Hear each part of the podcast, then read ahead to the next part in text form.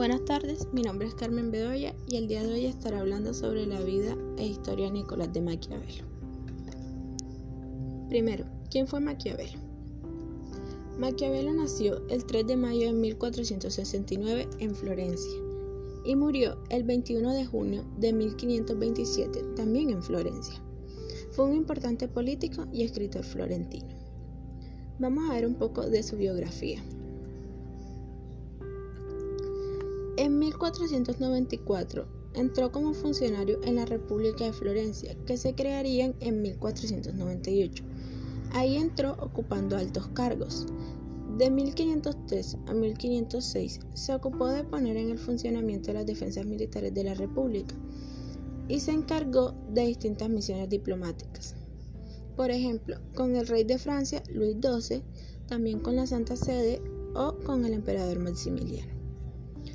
En 1512, con el regreso a Florencia, a la capital de la República Florentina, de la familia de los Meliches, de los cuales estaba fuertemente enfrentado, fue privado de sus cargos y encarcelado por conspiración.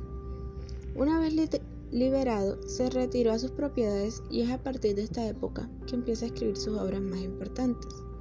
De hecho, sus obras hablan sobre los principios en los que se basa el Estado ideal además de los medios necesarios para mantener el poder. Maquiavelo es considerado como uno de los teóricos políticos más importantes del Renacimiento, ya que por medio de él se abre el camino a la modernidad política y a la reestructuración social de la época.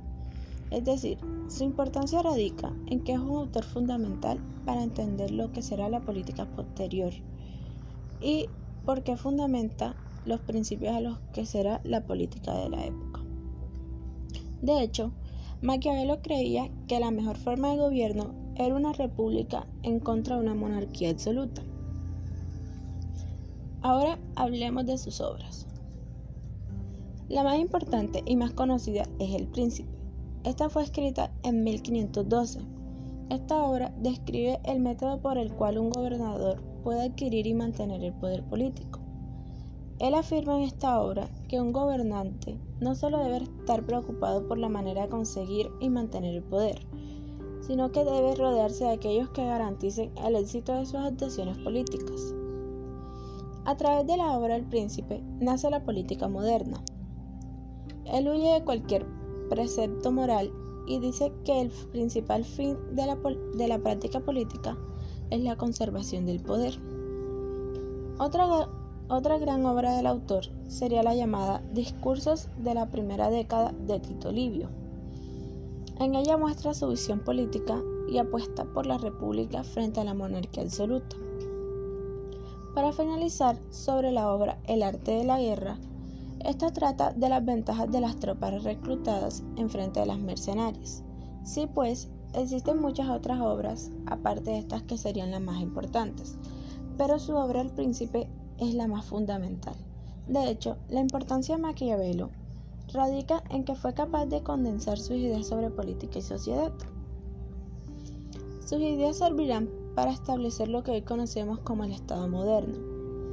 Es decir, Maquiavelo fue un autor, un filósofo capital para entender todo lo que vendría luego. Toda la modernidad política que luego nacería y lo que hoy entendemos, pues como decía como modernidad política. Él sienta las bases de esa forma de ver y hacer la política. Listo, eso fue todo Nicolás de Maquiavelo. Gracias por escuchar.